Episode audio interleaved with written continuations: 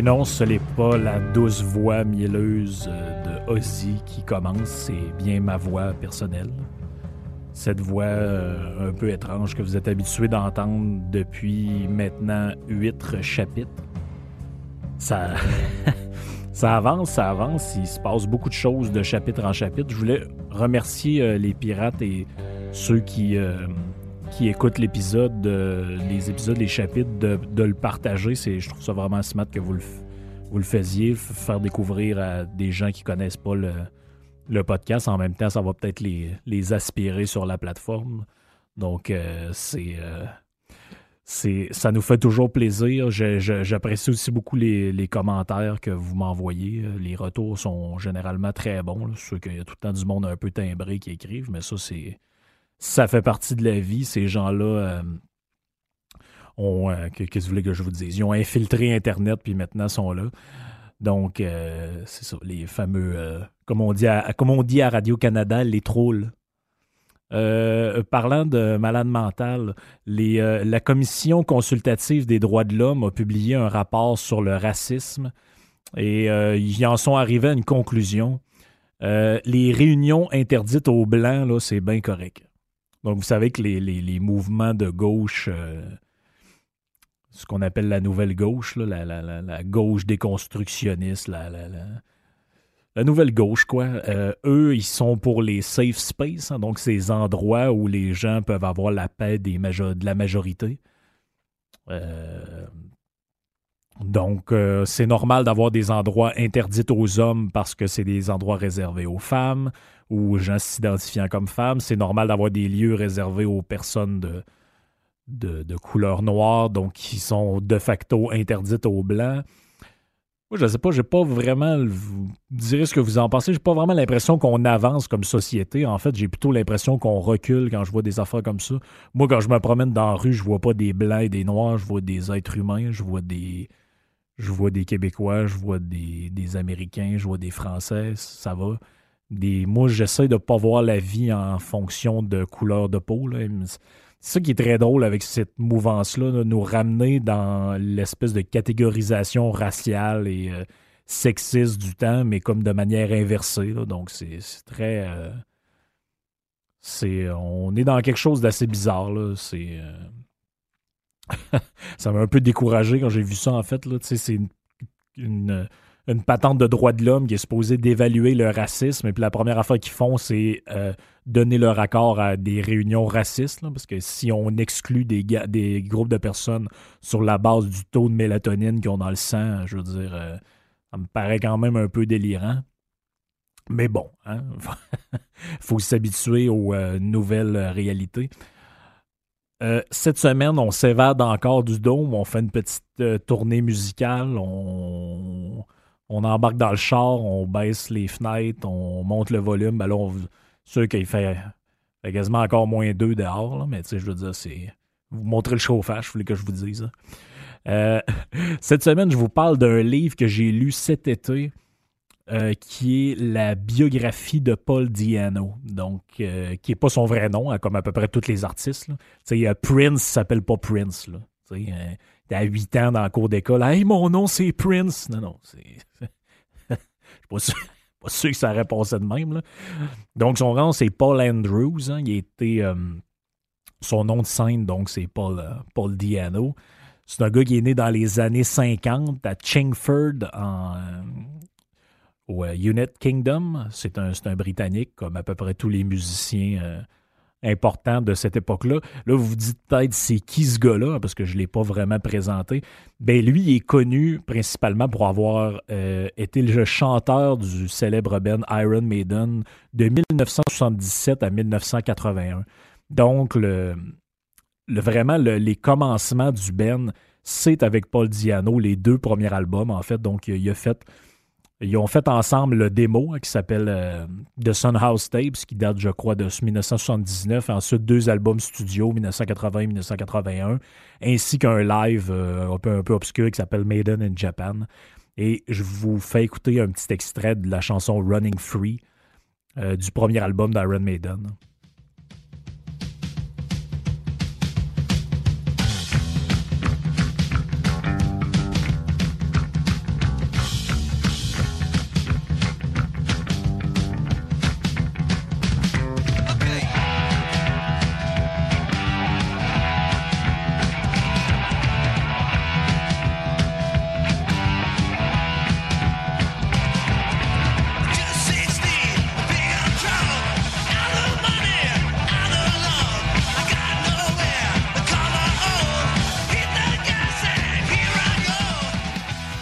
Donc, on est assez loin de Hell Out Be Thy Name, effectivement, et de Run to the Hills.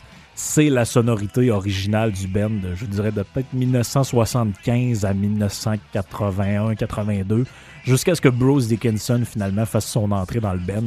Le son que vous entendez est beaucoup plus punk, beaucoup plus euh, agressif. Donc, c'est le son, et ça, c'est la couleur hein, de, de Paul Diano.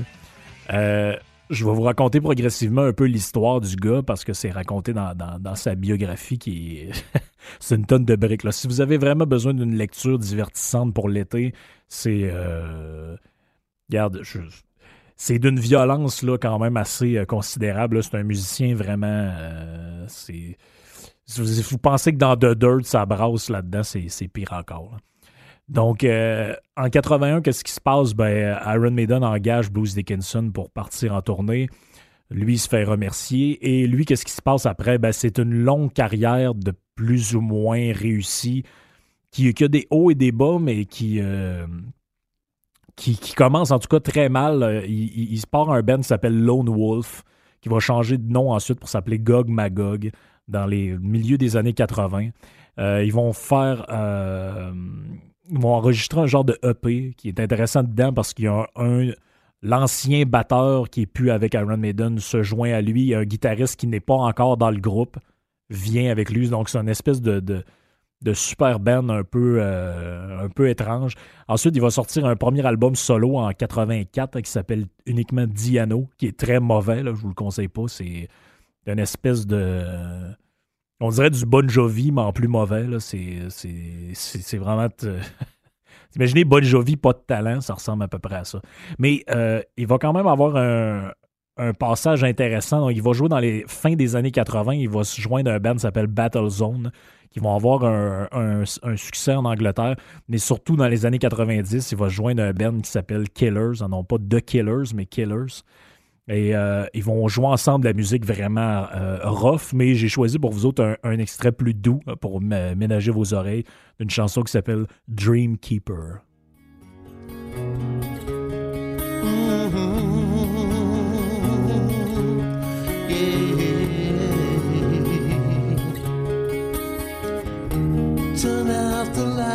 And go to sleep.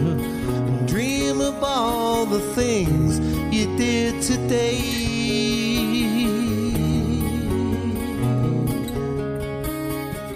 So safe inside your darkened room, you count the minutes.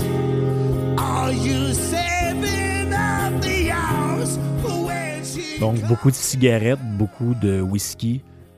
Euh, ça donne une voix un peu comme la sienne qui tremblote un peu. Hein? Ça, ah, ah, ah, Et ça fait son, euh, ça fait son style. Euh, on remarque que la voix a énormément changé en 10 ans. Il y a 10 ans entre le premier extrait et ce que je vous fais entendre. Donc la petite voix un peu punk et c'est énormément aggravé. Ce qui personnellement m'inquiète, hein, vu l'âge que j'ai, j'ai déjà une voix un peu étrange, un peu grave et tremblotante. Donc je me dis quand je vais avoir 50 ans, en fait, vous allez juste entendre un genre de un genre de bruit de bateau, là, qui. Euh, un genre de silement. Euh, mais bon, on n'est pas encore rendu là. Euh, ensuite, il va se lancer vers les, je vous dirais, de 2000 à peu près jusqu'à aujourd'hui. il, va, jouer sous son vrai nom, ben, sous son vrai nom, sous son nom de scène, Paul Diano. Il va sortir plusieurs albums. Le plus connu, c'est peut-être l'album Nomad, qui va être réédité plus tard sous le titre de Living Dead. Et euh, j'ai un autre petit extrait encore pour vous qui est la chanson titre de l'album Nomad. Là, ça brasse un peu plus. cries for help, but no pity underneath the sun. I have seen a world where nobody gives a damn. Shed your tears of blood.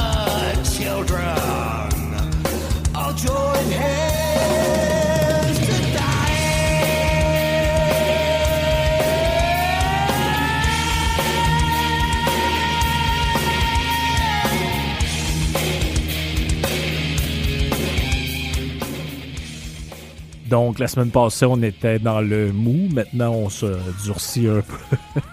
Euh, euh c'est quand même assez violent la discographie de, de Paul Diano. C'est un gars aussi qui. C'est quelque chose qui dure tout le long de sa carrière, puis il en parle beaucoup dans le livre. C'est un gars qui a été toute sa vie, puis qui va être toute sa vie associé finalement à ce qui s'est passé avec Iron Maiden, parce que c'est pour ça que ce gars-là est connu euh, dans le milieu.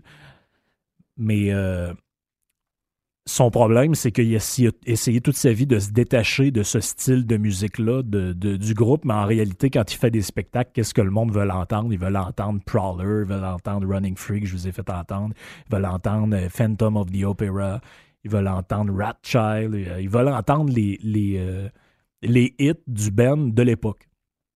Mais lui, il a essayé beaucoup de de se distinguer de ça. Euh, de trouver son propre son. Donc, euh, c'est quand vous vous promenez dans sa discographie, ça part dans tous les sens. Tantôt, on est plus dans le pop, euh, pop rock, tantôt, on est plus dans le metal, tantôt, on est plus dans le, le, hardcore, d'autres fois, on est plus dans le, punk. Donc, c'est.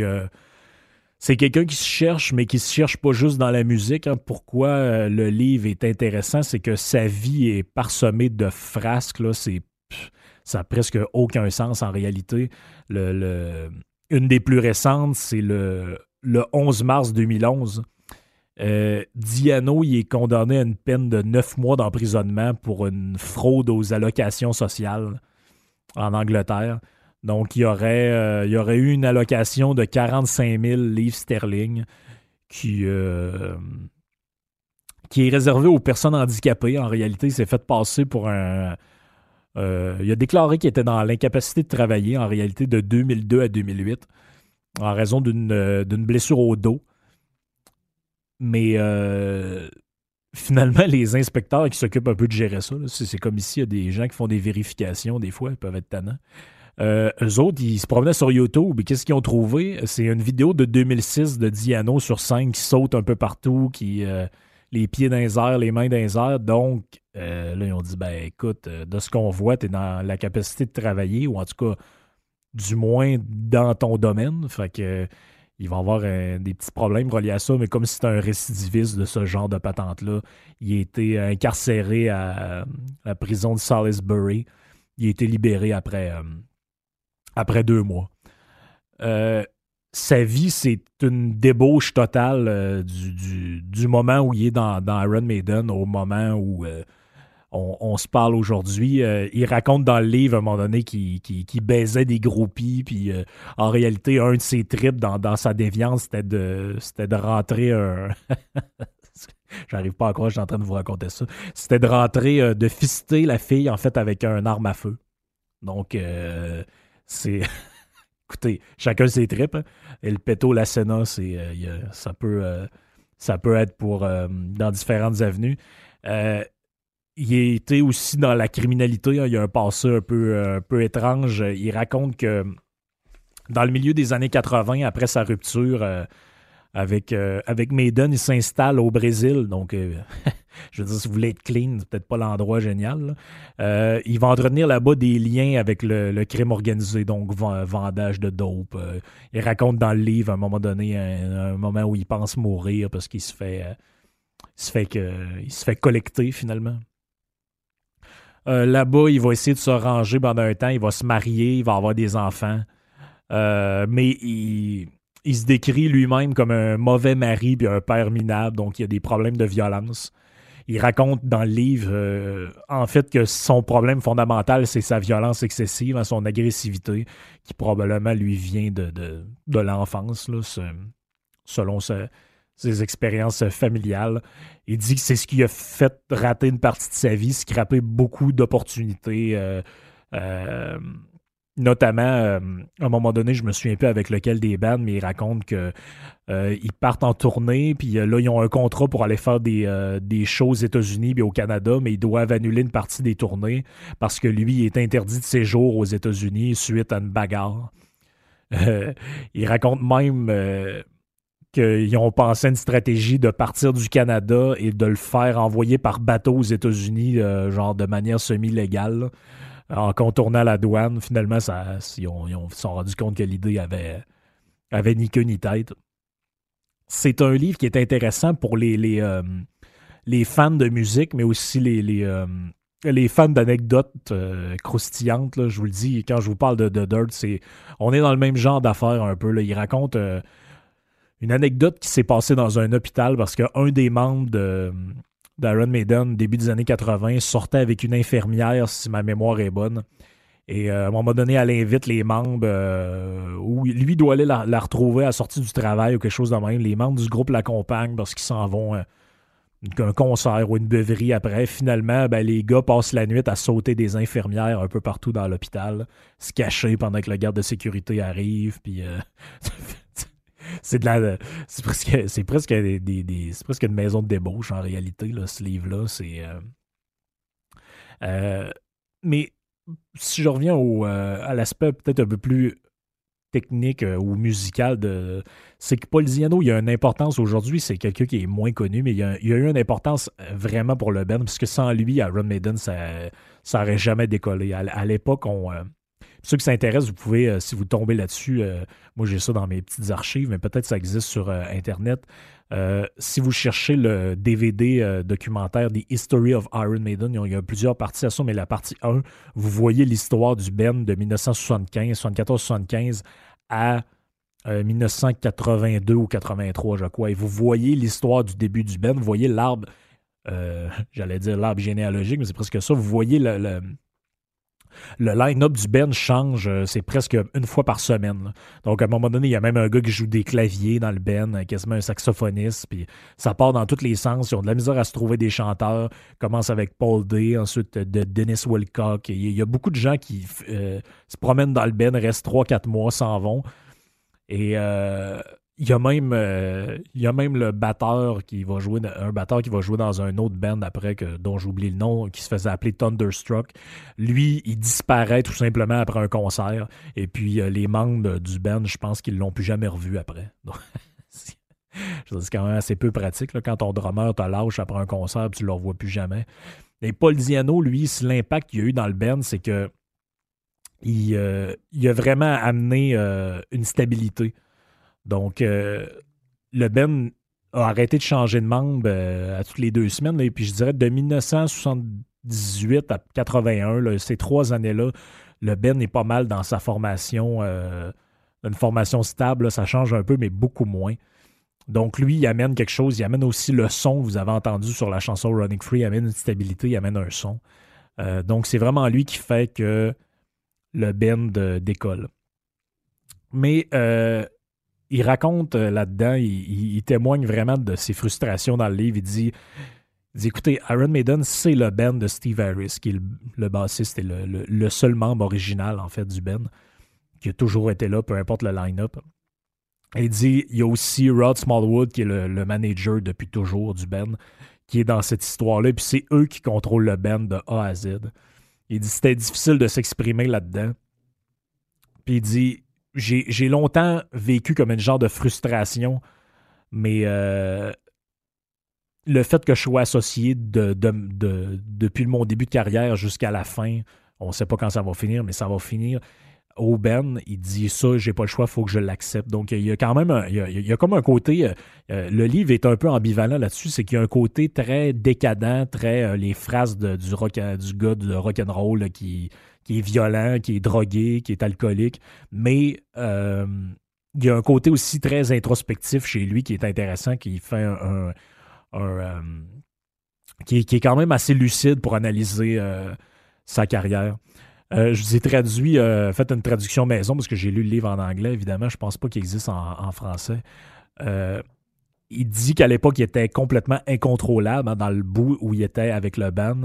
Et il, il, a quand même une bonne dose d'humour, c'est très drôle. Il dit dans le livre, et là je le traduis euh, maison, il dit euh, J'ai entendu des mauvaises langues dire que j'étais un sauvage, moi, un gars qui fourrait cinq groupies en même temps, qui sniffait de la coke et qui buvait de la vodka en quantité industrielle. Mais maintenant que vous me connaissez mieux, euh, vous savez qu'en fait, je bois juste du Jack Daniel.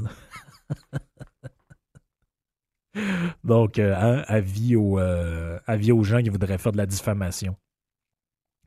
Donc, euh, il parle un peu aussi des motifs de pourquoi il est parti. En fait, il s'est fait mettre dehors du band, mais pourquoi ils se sont séparés.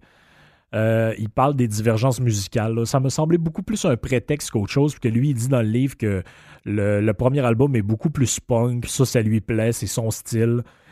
Et il dit que le deuxième album est beaucoup trop l'aspect progressif, les chansons plus longues. Euh, il dit que la production est trop lichée, hein, c'est son expression.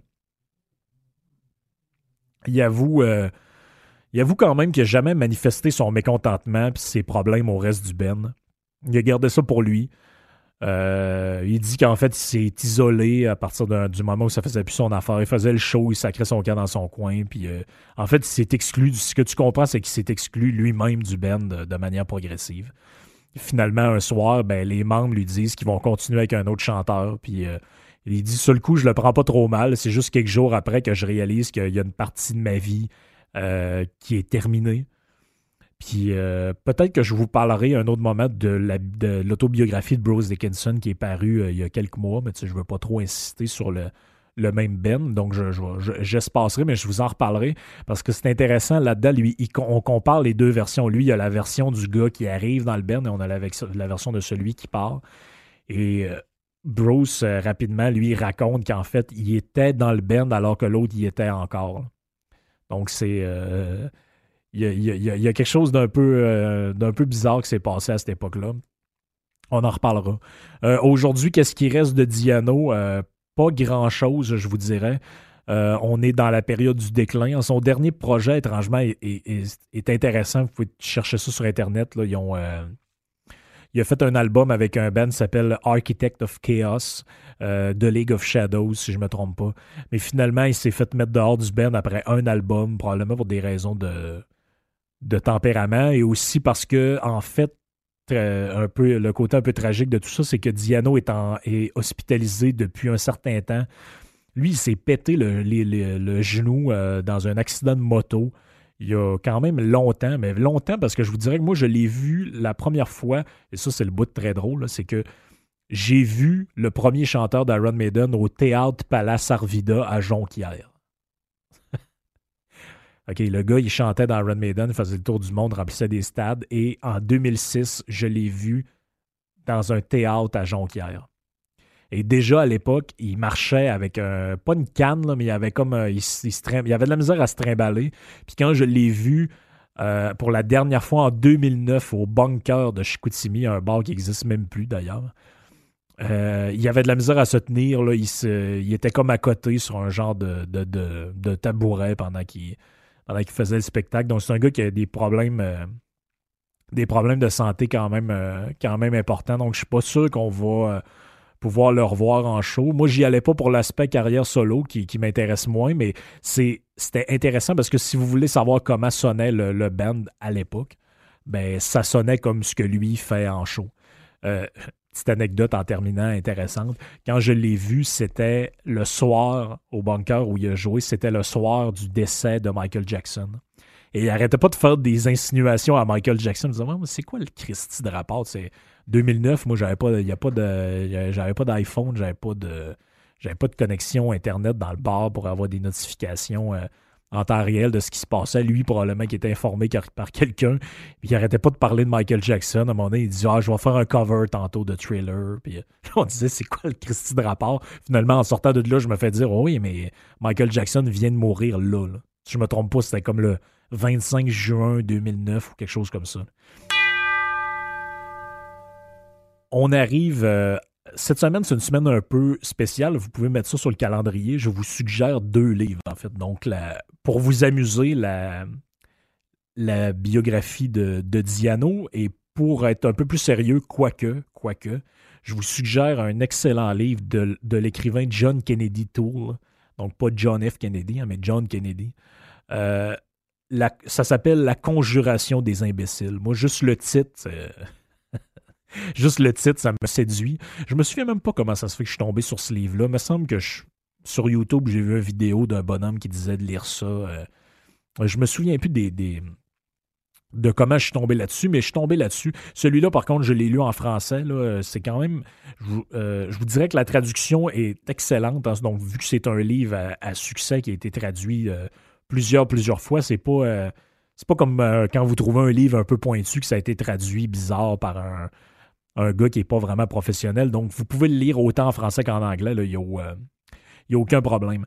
je vous le suggère vraiment pour pour relaxer, écoutez, c'est un stock dans ce roman-là. C'est un roman de peut-être 400 pages, à peu près, 350-400 pages.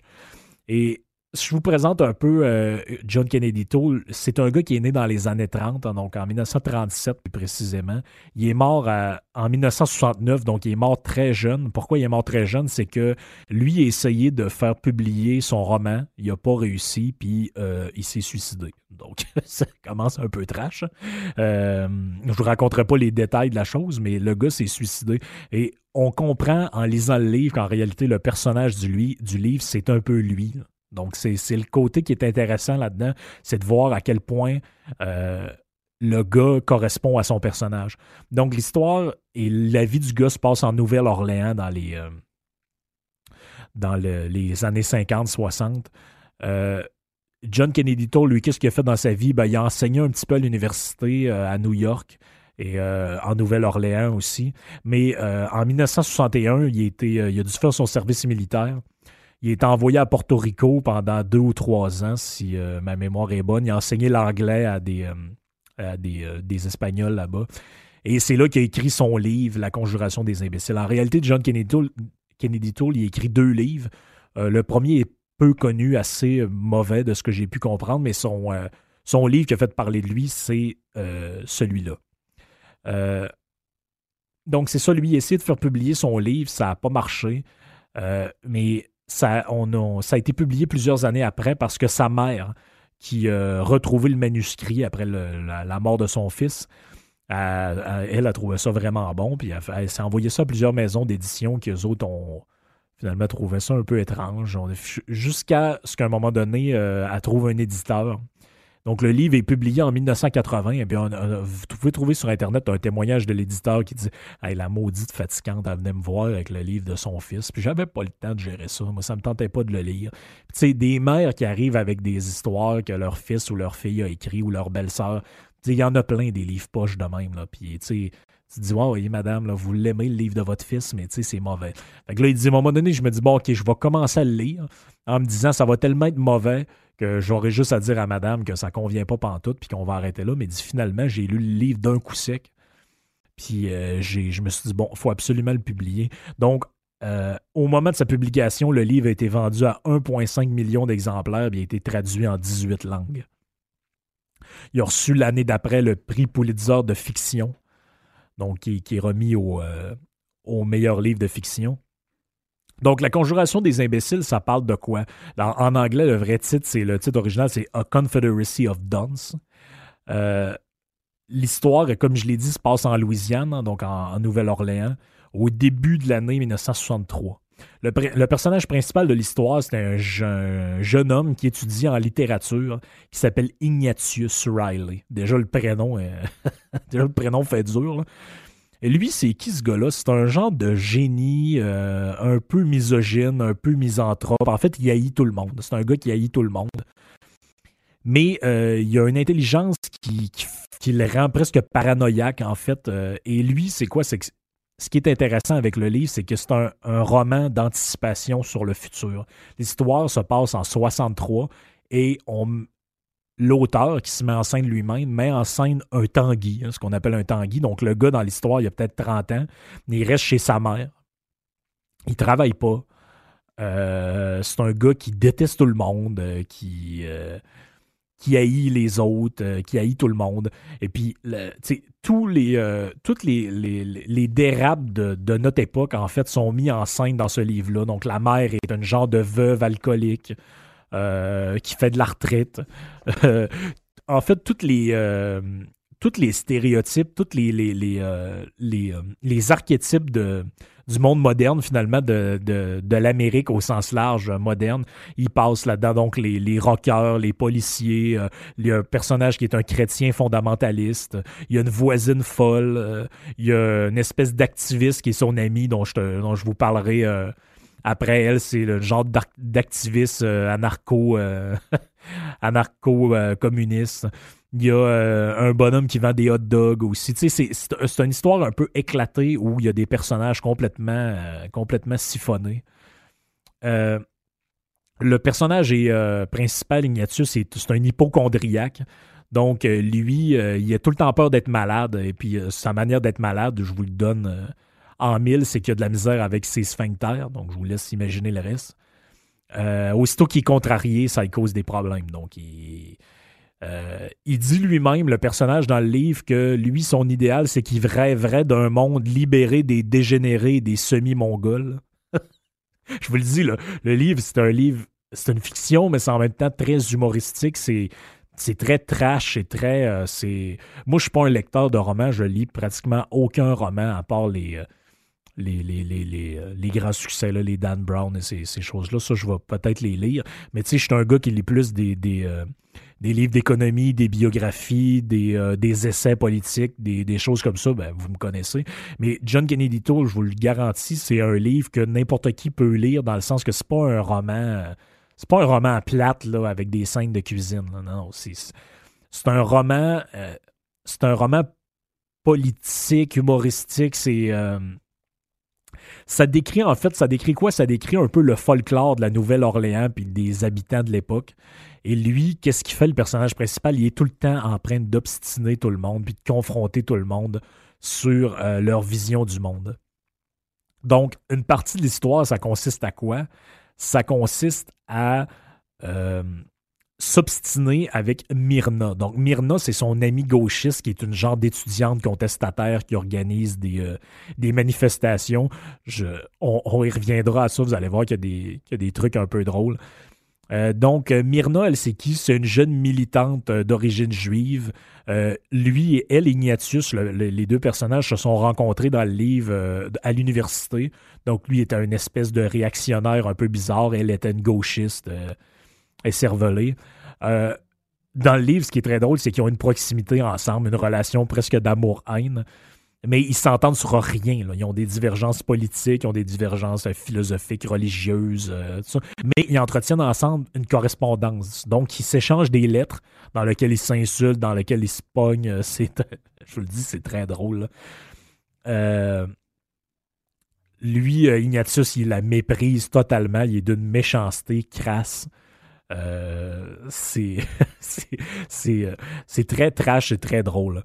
Euh, on a aussi comme personnage Irene Riley, donc c'est je dirais que c'est peut-être les trois personnages principaux. Donc Irene, c'est la mère d'Ignatius. Elle est seule depuis 21 ans. C'est une espèce de bonne femme frustrée sexuellement qui est alcoolique.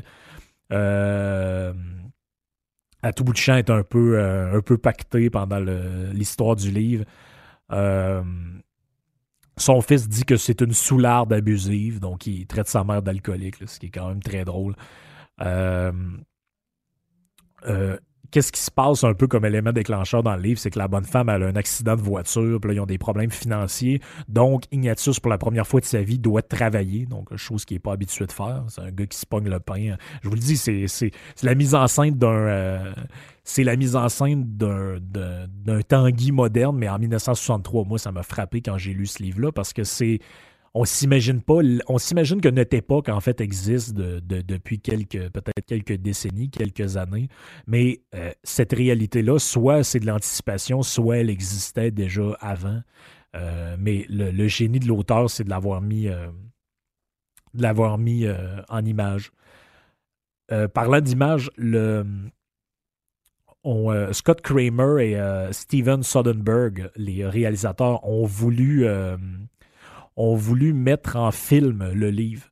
Donc, on avait même trouvé l'acteur, ça allait être Will Farrell qui allait jouer Ignatius et Lily euh, Tomlin qui allait jouer la mère d'Ignatius. Et finalement, le film, on ne sait pas trop pourquoi, ça s'est jamais, euh, s'est jamais produit, ils n'ont jamais eu, euh, jamais eu la chance de faire ça. Donc, peut-être à suivre, ce serait le fun d'avoir. Mais honnêtement, je ne sais pas comment faire pour mettre un livre aussi fucké en film. Il faudrait presque que ce soit une série, en fait. Une série d'une ou, ou deux saisons, ça pourrait être euh, une meilleure idée que faire un film. Euh, le personnage Ignatius, en fait, je pense que vous allez l'aimer. C'est un. C'est un gars qui est comme indéfinissable. C'est un genre de grincheux qui est tout le temps en train de se plaindre. Mais en même temps, on ne sait pas ce qu'il pense vraiment. en même temps, il est extrêmement anti-système, anti, euh, anti-tout. Il, est, réactionnaire, il, est il, il est vraiment étrange comme personnage, mais en même temps, il y a un côté gauchiste très prononcé où il dit, à un moment donné dans le livre euh, il faut désormais que j'affronte l'ultime perversion d'aller travailler. Donc c'est un gars qui euh, c'est un gars en fait qui veut pas travailler, qui veut veut rien foutre. Euh, autour de lui gravite une série de personnages toutes plus débiles les uns que les autres. si vous lisez le livre, vous allez vous en rendre compte. Donc c'est un roman il y a quelqu'un qui a qualifié le, livre de roman acide. Moi, je trouve que c'est quand même très. Euh, c'est une bonne. Euh, c'est une bonne. Euh, un bon qualificatif. Mais c'est intéressant parce que c'est un roman qui traite d'énormément de, sujets dont on pense pas que ça pouvait exister à l'époque. J'ai déjà parlé du Tanguy, mais aussi l'idée des emplois sous-payés, de la société de consommation, le rôle de la télévision. Et même, finalement, les, des personnages comme on voit aujourd'hui partout, les genres de hipsters, hein, donc Myrna, qui est le, le, deuxième, je dirais, personnage principal du livre, elle, c'est un, c'est une hipster, c'est une, c'est une espèce d'activiste euh, dans la plus pure expression. Elle, en fait, il raconte dans, dans, la narration du livre raconte qu'en fait, elle n'a pas du tout de problème de myopie, mais elle porte des verres parce qu'elle pense qu'elle va être prise plus au sérieux euh, avec des lunettes pour euh, son engagement politique. Donc, ça vous donne, euh, ça vous donne une idée de d'à quoi peut ressembler euh, le genre de ces genres de personnages-là. Je vais, je vais vous faire grâce d'un petit, un, petit extrait du livre. Vous allez voir un peu comment c'est écrit d'abord et quel genre de, propos on tient là-dedans. Donc, comme je vous ai dit, c'est une, une, correspondance entre Myrna et Ignatius. Et elle, qu'est-ce qu'elle fait? Elle lui envoie une lettre. Je vous, épargne les détails de la lettre qu'elle lui écrit. Mais bref, dans la lettre, il y a un petit, euh, un petit sticker pour une conférence qu'elle organise. Écoutez ça, je, vous, le jure, c'est 1963. On jurerait que ça, c'est la semaine prochaine que l'histoire se passe. Donc, Myrna présente euh, sa conférence. Conférence, conférence. Myrna Minkoff parle sans détour de la sexualité dans la politique, la liberté érotique comme une arme contre les réactionnaires. Donc, ça coûte un dollar pour rentrer. Et c'est une pétition euh, par laquelle Myrna euh, demande agressivement plus d'activités sexuelles et de meilleure qualité pour tous, ainsi qu'un programme d'urgence pour protéger les minorités.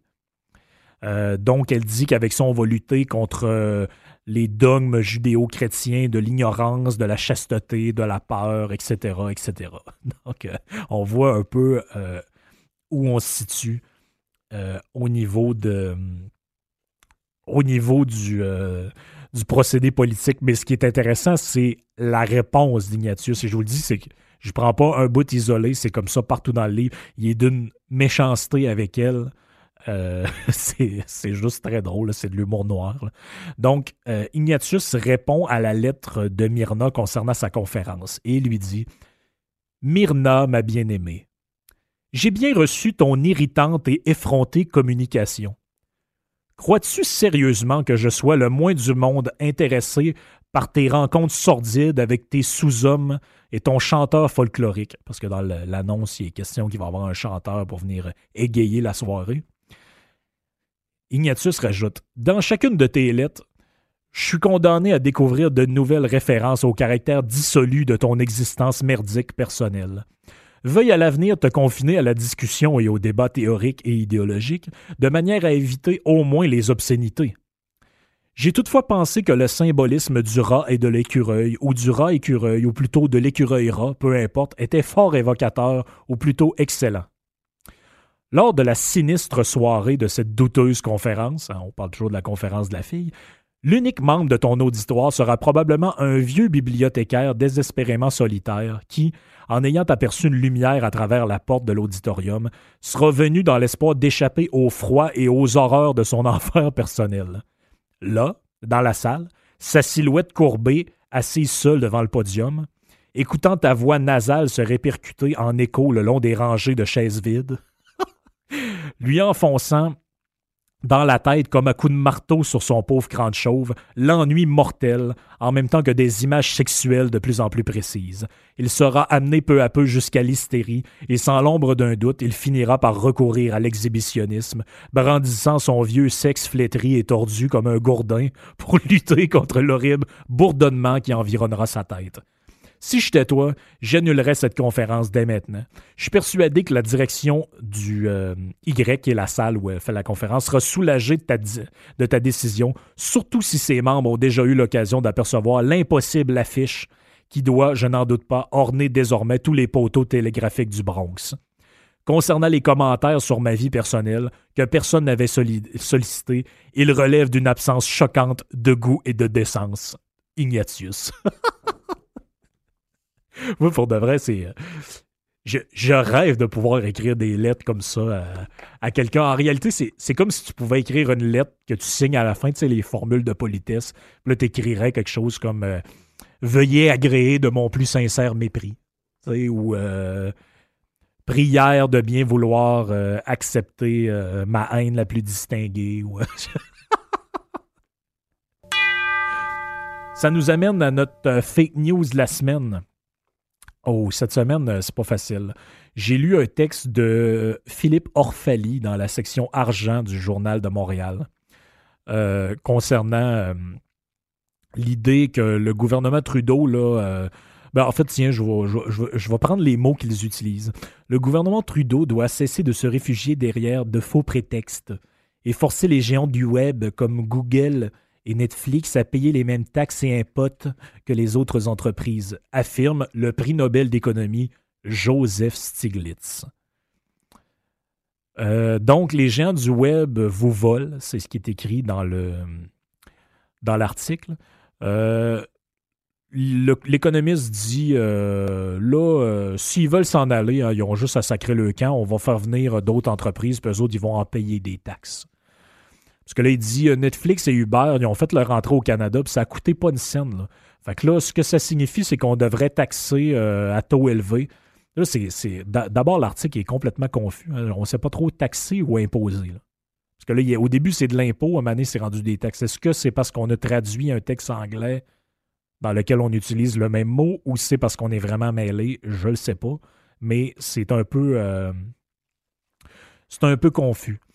Euh, Là, il dit, euh, Stiglitz, il dit là, en France, là, il y a un projet de loi actuellement qui est à l'étude euh, pour taxer les géants du web à hauteur de 3% du chiffre d'affaires. Donc là, j'imagine qu'on doit vouloir parler de l'impôt si on parle du pourcentage du chiffre d'affaires réalisé. Et là, la France, eux autres, ils ont calculé probablement que ce manque à gagner là, là ça leur rapporterait 400 millions d'euros par année. Euh, on précise que Ottawa, eux autres, n'ont pas de, ils pas d'études là-dessus, ils ne savent pas ce que ça pourrait leur apporter. Euh, je veux juste vous dire, le budget de l'État français pour l'année 2019, c'est 390,8 milliards d'euros. OK, fait que là, 400 millions d'euros de plus, on va régler tous les problèmes, les rêves vont être lavés dans les, les trucs de vieux, puis... Euh, ouais, OK. Ici, si c'est 400 millions d'euros là-bas, ben ici, tu fais quoi? Tu divises peut-être par 3 ou 4. Là. Fait on aurait peut-être 100 millions. OK, c'est le fun. 100 millions, mais on ne sait pas. C'est nous autres qui le payent par une taxe ou c'est leur chiffre d'affaires? On ne le sait pas trop. Là. Euh, c'est très étrange. Et puis là-dedans, on mélange tout. On mélange Facebook, Google, Uber. En réalité, tu comprends que c'est euh, ça veut juste dire compagnie étrangère. C'est ça, que tu, ça, que tu, c'est ça que tu comprends en lisant l'article. Sauf que je vous renvoie à un autre article de la presse qui date du 15 février de cette année, qui s'intitule Uber perd des millions de dollars par trimestre.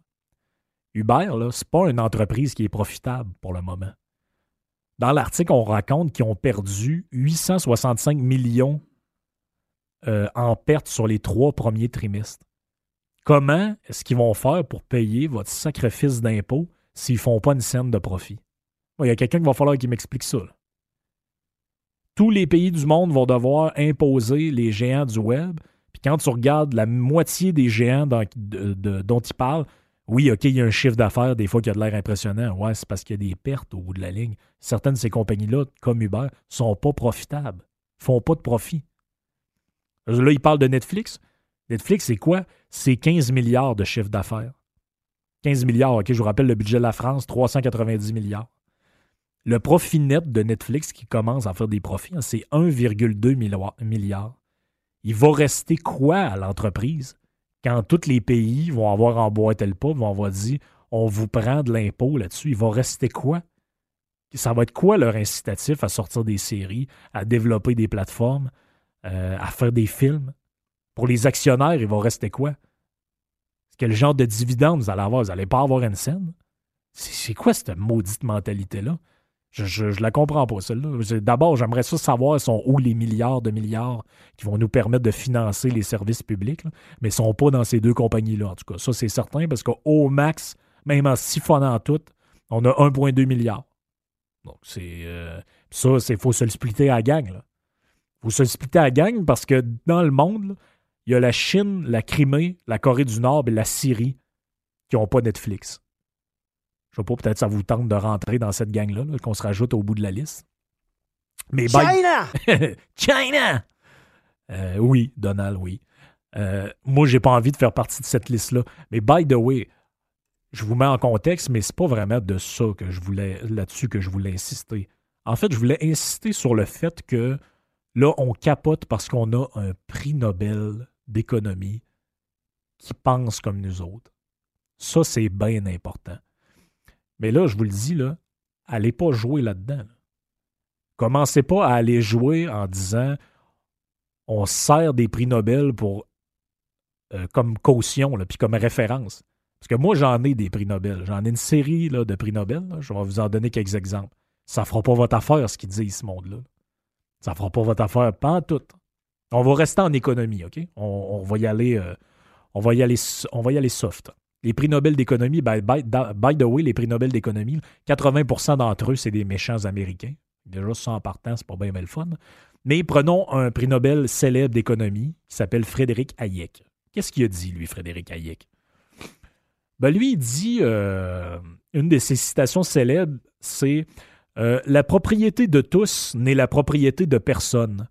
De même, la responsabilité de tout le monde n'est la responsabilité de personne. De quoi il parle? Il parle de la gestion collective des choses. Hayek n'aime pas ça, le, collectivisme. Il en rajoute encore une autre petite citation. Hayek dit Les grandes avancées de la civilisation, que ce soit en architecture, en peinture, en sciences ou en littérature, ne sont jamais nées de l'intervention du gouvernement. Fait qu'on a Stiglitz, mais moi j'en ai plusieurs. J'en ai un autre. Milton Friedman, un autre prix Nobel d'économie. Lui, il dit C'est difficile de justifier un impôt progressif si le seul but, c'est de redistribuer les revenus. Est-ce que vous aimez ça, les prix Nobel d'économie? Moi, j'adore ça. Mais eux autres, je pense pas que ça va faire leur affaire. Milton Friedman, il en rajoute encore Il dit L'histoire, là, est sans appel. Il n'y a aucun moyen plus efficace pour améliorer le sort des êtres humains qu'un système de libre entreprise. Oups. Ah, c'est qu'il y en a peut-être juste deux. Non, il n'y en a pas juste deux. Il y en a un autre encore. Paul Samuelson, un autre prix Nobel d'économie. Qu'est-ce qu'il dit, lui, Paul Samuelson? Il dit le profit, là, c'est un peu comme le sang dans le système économique. Le sang SANG. Il dit c'est l'élixir sur lequel repose toute forme de progrès. Ah, il, aime l'argent, M. Samuelson. Pas beaucoup d'anticapitalisme là-dedans. On va en prendre un autre encore. George Stigler. George Stigler, un autre prix Nobel d'économie, lui dit le seul véritable saint protecteur du consommateur n'est certainement pas le bureaucrate, mais c'est la concurrence. Oups. Et un petit dernier pour la route, Ronald Coase. Lui, qu'est-ce qu'il dit, Ronald Coase? Il dit les réglementations, que ce soit du transport, de l'agriculture ou encore du zonage, toutes les formes sont mauvaises. Les études économiques sont unanimes, les conséquences de la réglementation sont mauvaises. Oups. non, je vous le disais, n'allait pas jouer là-dedans. Là. Je trouve ça le fun. ah oui, on a un économiste, là, il a eu un prix Nobel, il a une note barre. Euh, ouais, n'est pas jouer là-dedans. Là. Parce qu'il y a probablement 90 des bonhommes qui ont eu des prix Nobel d'économie qui vont vous dire des affaires que vous n'avez pas envie d'entendre. Notamment en l'entour de ce genre de projet-là, de sujet-là. Nos domiens de la semaine, notre bout préféré. Cette semaine, on a euh, on a une surprise, on a des, nos domiens comme d'habitude, mais on a une intervention d'un politicien de haut rang qui est chef de l'opposition officielle, M. Pierre Arcan. La réalité, M. le Président, c'est que j'ai beaucoup de difficultés à comprendre le premier ministre sur ce dossier-là, entre autres. Moi, je suis, un fédéraliste, comme ma formation politique, on est fier de faire partie du Canada. Mais vous, euh, c'est pas très clair. Euh, ça a commencé d'abord en 2011, où est-ce que vous avez dit, écoutez, euh, nous, on sait pas trop si on est fédéraliste souverainiste. Euh, il n'y aura pas de référendum au Québec avant dix ans. Et donc, on, donc pas avant 2021.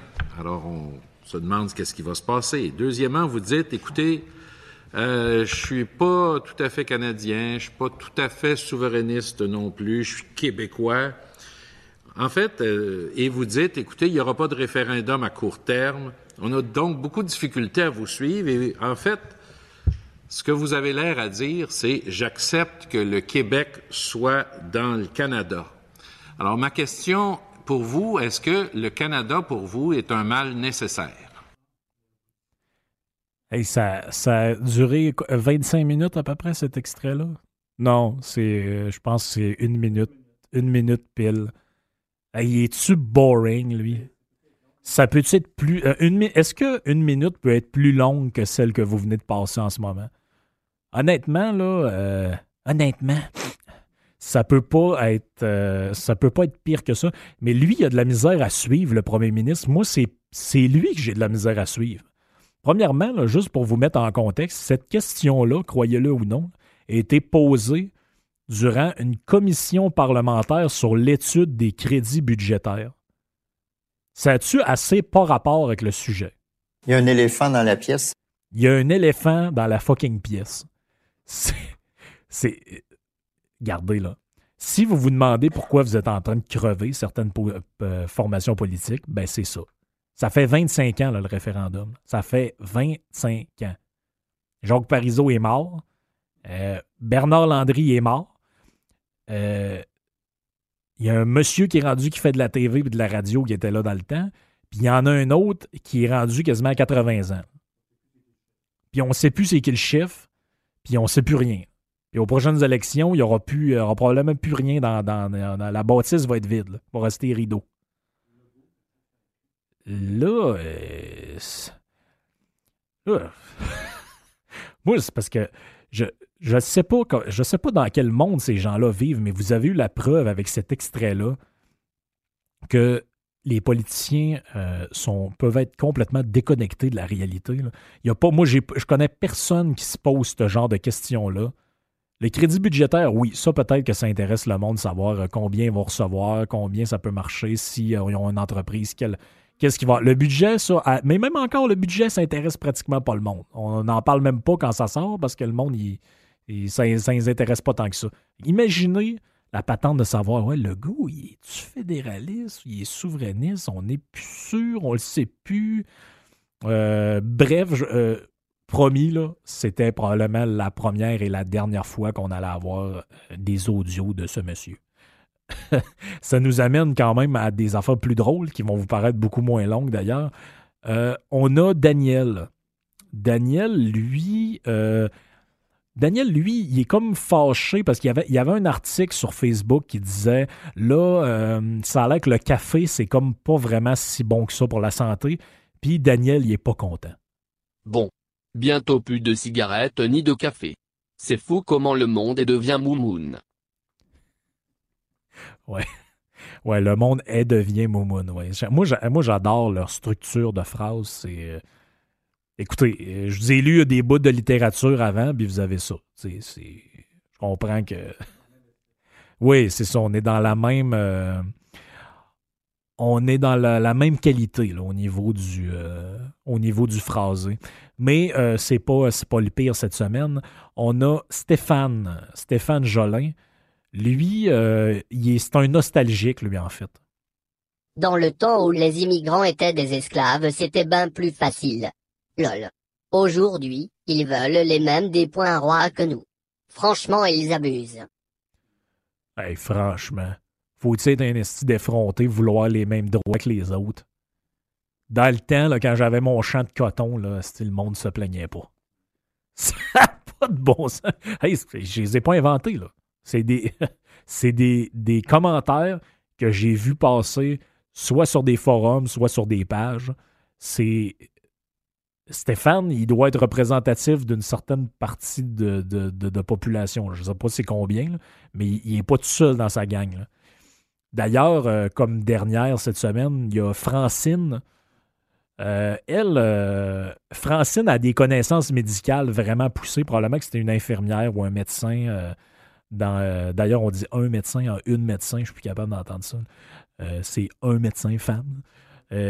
Donc, Francine, elle, a, a, de la misère avec ses valises, puis elle nous fait part de pourquoi. Faites rentrer des étrangers, monsieur Trudeau. Il apporte avec eux des maladies dans leurs valises et les répandent. Bravo Trudeau. les maladies dans les valises. Les, les maladies, ça ça se promène pas dans des valises. Je, ben, ça prend quand même un. En tout cas, je sais même pas par où commencer. Mais peut-être qu'elle devrait consulter un médecin parce que la voix, il doit y avoir quelque chose avec l'estrogène qui. Euh, il y a comme un taux de. Il y a un taux de quelque chose qui marche pas là-dedans. Euh, ça fait le tour pour nos domiers de la semaine. Bon an, mal an, on va arriver à notre dixième chapitre bientôt. Peut-être qu'on aura des surprises pour vous. Je vous donne rendez-vous la semaine prochaine pour le chapitre 9. Entre-temps, bonne semaine. Ciao, bye.